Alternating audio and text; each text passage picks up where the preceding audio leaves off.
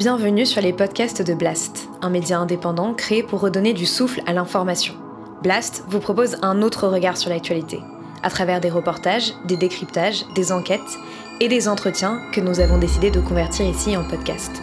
Notre ambition Devenir votre média de référence et ainsi peser dans la bataille de l'information qui s'annonce et qui sera décisive.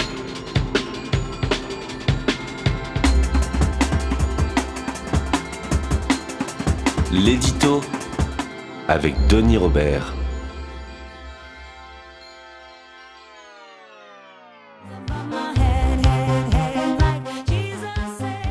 Nous dansons de plus en plus vite, simplement pour rester en place. Armut Rosa. Comment les souvenirs disparaissent? Comment fonctionne notre mémoire? Est-ce parce que les événements se répètent qu'on s'en souvient mieux? Comment dans le flux s'opère la sélection? Peut-on changer d'opinion, de valeur Comment l'apparaissent la lassitude, l'amollissement? Comment avons-nous fini par accepter cette condition d'être soumis à des contraintes émanant d'un ordre économique lointain, de sommations médiatiques diffuses ou d'un gouvernement déconnecté de sa base? À quoi sert-il de manifester, de débattre? Comment achever ce cycle de renoncement? Comment ces affrontements vont-ils finir? Je suis abreuvé de vidéos, de messages, de shorts.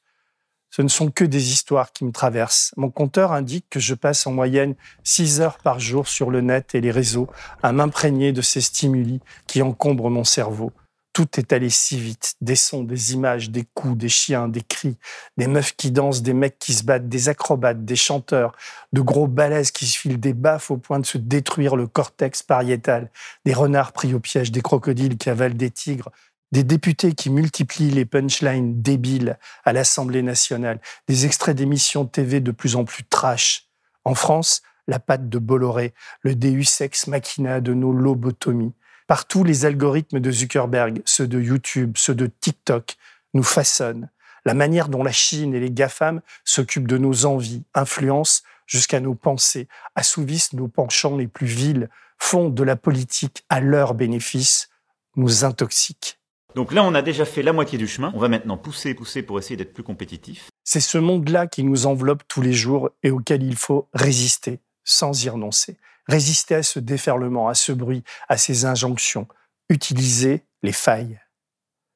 De la grisaille et du bruit, des visages apparaissent. Il s'appelait Ernest Bacchus. Il est mort le 9 janvier dernier, mais l'annonce de sa disparition est apparue dans les journaux 11 jours plus tard. Ernest, je sais que tu ne m'entends pas, mais je pense à toi. On ne pourra pas effacer tout ce chemin que nous avons arpenté ensemble, ni les traces que nous avons laissées. Les journaux, en particulier luxembourgeois, ont publié une photo de lui assis à son bureau dans son petit village des bords de Moselle où il est enterré maintenant. On le voit en chemise avec ses bretelles, barbu et souriant, entouré de livres et de dossiers. J'entends sa voix et ce fort accent germanique. On, ne peut avoir vraiment la conviction qu'on a été liquidé parce qu'on en savait trop. Et puis du silence, ces mots s'échappent des nécrologies. Il avait qualifié avec le journaliste français Denis Robert le prestataire de services financiers Clearstream de plus grande lessiveuse d'argent sale du monde et de trou noir du système financier. Les auteurs n'ont toutefois jamais pu fournir de preuves de ces accusations de blanchiment et de manipulation financière. Des petits mots dans des petits journaux, comme la fin d'une histoire qui aurait fait couler beaucoup d'encre, avant un jour ma propre mort et le rideau. On aura sans doute amnésié alors ce que fut Clearstream, et le rouleau compresseur des blanchisseurs d'infos aura gagné son combat contre la vérité. Même devant la tombe d'un homme, ces journalistes de pacotille continuent leur sale travail. Je pensais avoir oublié Clearstream, mais ces nécros ont réveillé une colère. Douze ans de ma vie, deux ans d'enquête et dix de bagarres avec des plaintes contre Ernest et moi et les autres lanceurs d'alerte, Régis Semple, Florian Bourges, les deux autres informaticiens qui ont eu le courage de parler et d'expliquer comment cette multinationale était devenue la plaque tournante de tous les trafics et de tous les secrets. Ces transactions qui étaient effacées industriellement, ces comptes non publiés qui permettaient l'anonymat le plus total aux États comme aux fraudeurs et aux mafias. Le Vatican, comme les banques des oligarques russes, y avaient des comptes. Les paradis fiscaux y faisaient leur marché. Tout cela avait été largement documenté par Ernest et moi. Un trillion, c'est combien de zéros? Okay, so the moment you've been waiting for 100K, 1 million, 1 billion. Jeff Bezos has 122 of these, or 58 pounds of rice. If each grain of rice was 100K. Like. J'ai mis beaucoup de temps à comprendre ce système de compensation. Ernest avait une pensée en arbre. Vous savez, le type qui vous raconte une histoire, qui vous amène dans une autre histoire, et vous vous accrochez aux branches. Tout était tellement gros. Ernest était le témoin infiltré de la dématérialisation financière, l'insider dans la matrice interbancaire. Il avait construit, puis avait été exclu du système, car il avait compris qu'obéir aux ordres de dissimulation allait provoquer des séismes.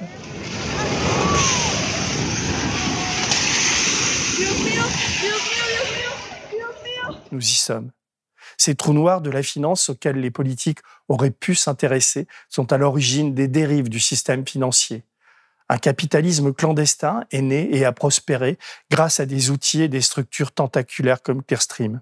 Ce capitalisme clandestin, jamais pris en compte par les indices boursiers, qui gavent, fait gonfler la fortune des dissimulateurs pour mieux laisser maigrir et crever les pauvres. Clearstream était un estomac géant. On voit bien aujourd'hui que ce capitalisme-là a mangé l'autre, celui qui devrait en principe faire travailler les hommes et assurer leur retraite. Nous sommes dans l'ère du capitalisme autophage, si bien décrit par le philosophe allemand Anselm Jappe. Il est parti d'un mythe grec où un roi, jamais rassasié, a fini par s'auto-dévorer.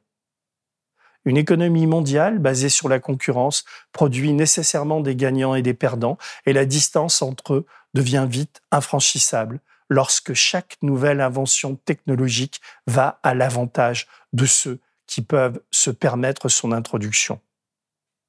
Ernest et moi, nous nous sommes fâchés, rabibochés, séparés, retrouvés.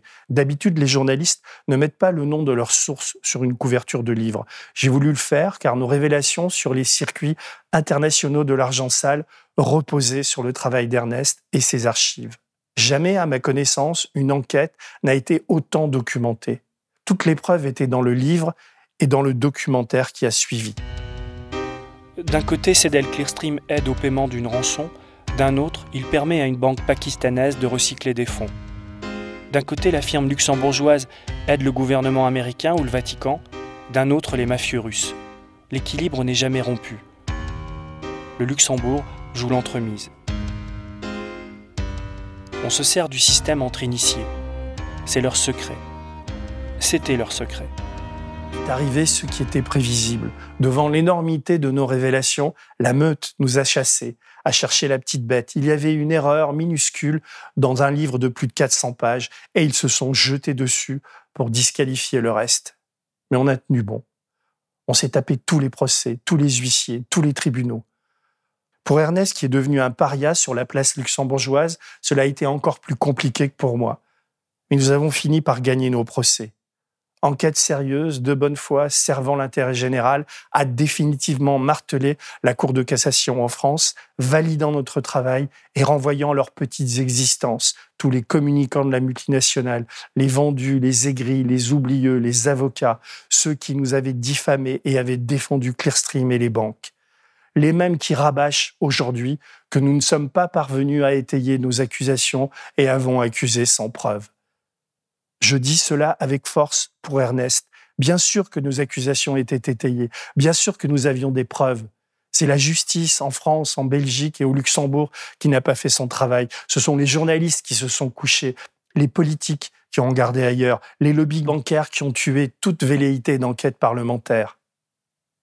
Mais l'informatique est un piège infernal, car il conserve les traces et la mémoire des fraudes dans les systèmes.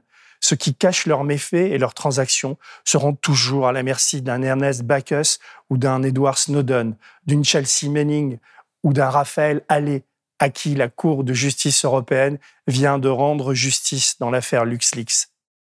Tout cela m'amène à Julian Assange, poursuivi et martyrisé par les justices anglaises et américaines qui veulent sa peau 13 ans après les premières révélations de Wikileaks. L'histoire retiendra qu'un jeune Australien idéaliste doué en informatique, assoiffé d'équité, s'est levé un jour et a révélé au monde les manipulations et les crimes de la Maison Blanche, de l'armée et des services secrets américains. Et pour cela, il est calomnié, torturé et sur le point d'être extradé devant un tribunal d'exception qui veut l'enfermer pour toujours. À nous, journalistes, écrivains, philosophes, politiques, avocats, artistes, citoyens, d'insister, de ne rien lâcher. Nous étions à Strasbourg le mois dernier pour porter sa voix.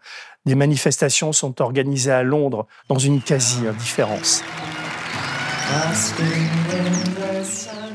Qu'est-ce qui fait que le meilleur d'entre nous laisse à ce point les médias et les politiques indifférents?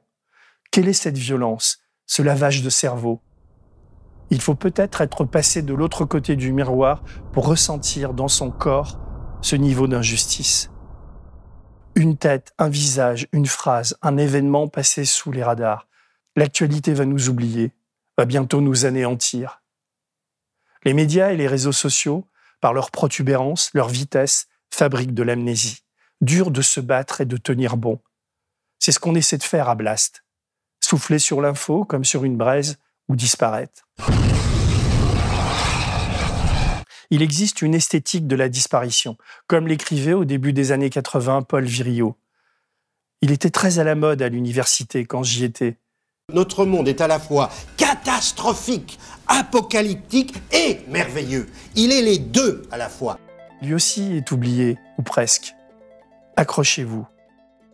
Puisque le visible n'est que l'effet de réel de la promptitude de l'émission lumineuse, et que, par ailleurs, ce qui passe de plus en plus vite se perçoit de moins en moins nettement.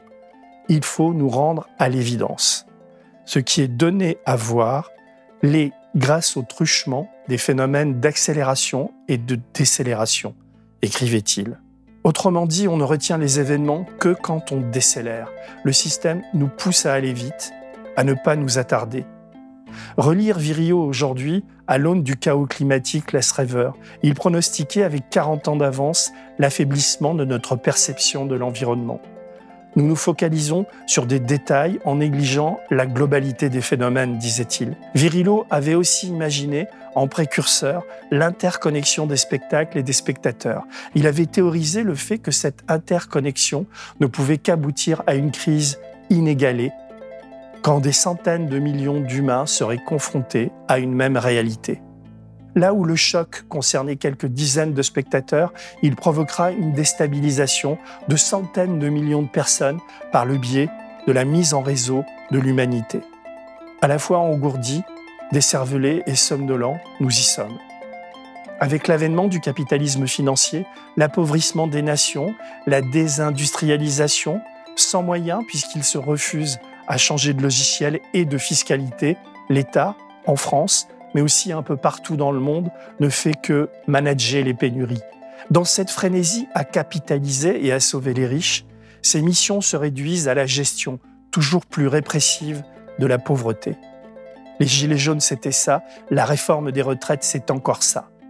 Armut Rosa, philosophe et sociologue allemand, a beaucoup écrit sur l'équilibre vie-travail qui s'est imposé à nous. Cet équilibre s'avère problématique pour la plupart d'entre nous, car nous ne l'atteignons pas pendant la phase la plus active de notre existence, qui est soumise aux règles du jeu de l'accroissement et aux to-do list dont on ne vient jamais à bout. La part de vie laissée de côté est reportée à l'âge de la retraite. Pour l'instant, je croule sous les obligations, mais un jour j'en aurai fini avec tout ça et je recommencerai à vivre. Tel est le discours dominant que les classes moyennes et souvent aussi supérieures tiennent sur elles-mêmes.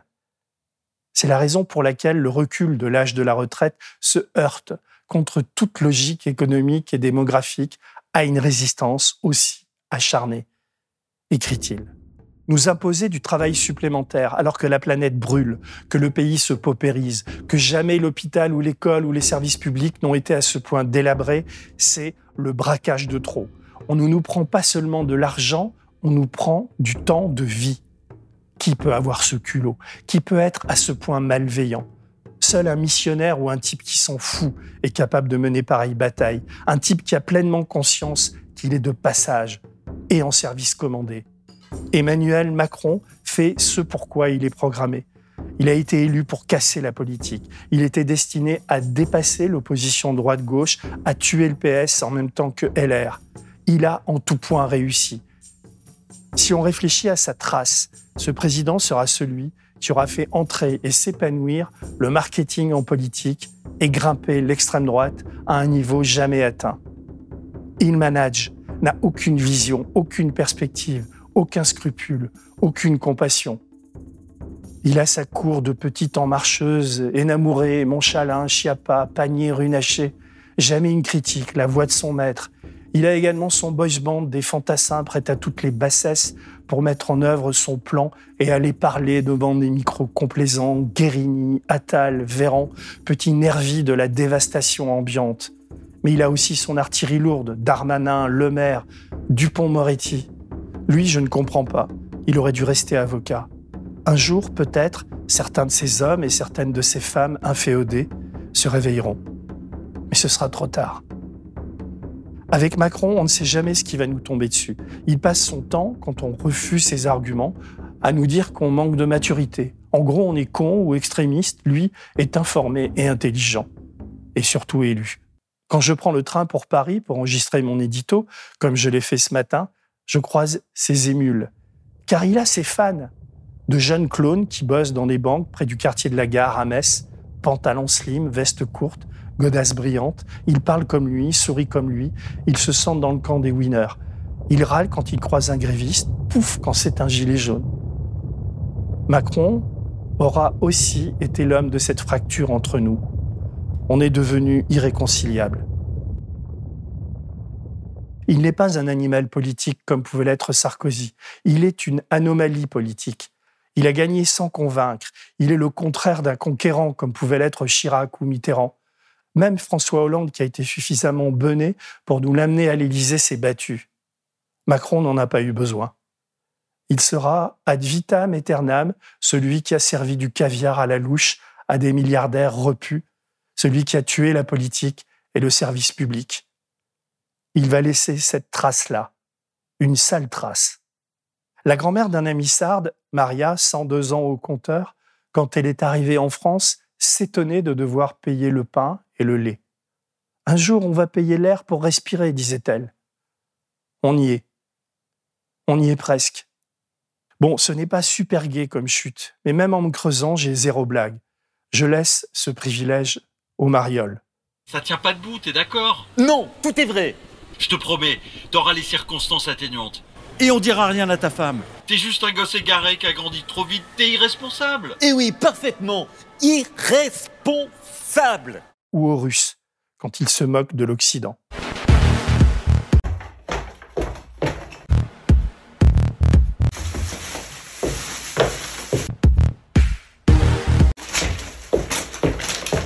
Merci de soutenir notre campagne, de nous suivre et de partager nos vidéos et à bientôt sur Blast, le souffle de l'info.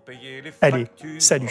Et Macron, Macron te murmure tout bas. La retraite à 60 ans, c'est ce qui se faisait avant. C'est ce qui se faisait avant du temps de Mitterrand. Depuis t'as pris deux ans et puis encore deux ans, ça fait 64 ans. Gueule moins fort, ça s'entend. Gueule moins fort, ça s'entend. Tu fais peur au vautour de la finance qui savoure la dette que nous laissons à nos petits enfants. La retraite dorénavant, les pas dorénavant, ça sera 64 ans, bientôt 70 ans. Qui digne Jean Calment, ok banco, 100 ans, une fois, deux fois, 100 ans. On a crié 100 ans, bravo Eric Ciotti, l'ouvrier te remercie, lui le dos meurtri? La la la la la la la la. Si vous avez aimé ce podcast, s'il vous a été utile, n'oubliez pas de nous mettre des étoiles ou de le partager autour de vous sur vos réseaux sociaux. Blast est un média indépendant, et si tous nos contenus sont en accès libre, c'est grâce au soutien financier de nos blasters et abonnés. Pour nous soutenir, faites un nom unique ou mensuel et rendez-vous sur blast-info.fr. Blast, c'est aussi une web télé disponible sur YouTube et Peertube et présente sur tous les réseaux sociaux. Alors suivez-nous et pour ne rien rater de nos contenus, abonnez-vous sur notre chaîne YouTube.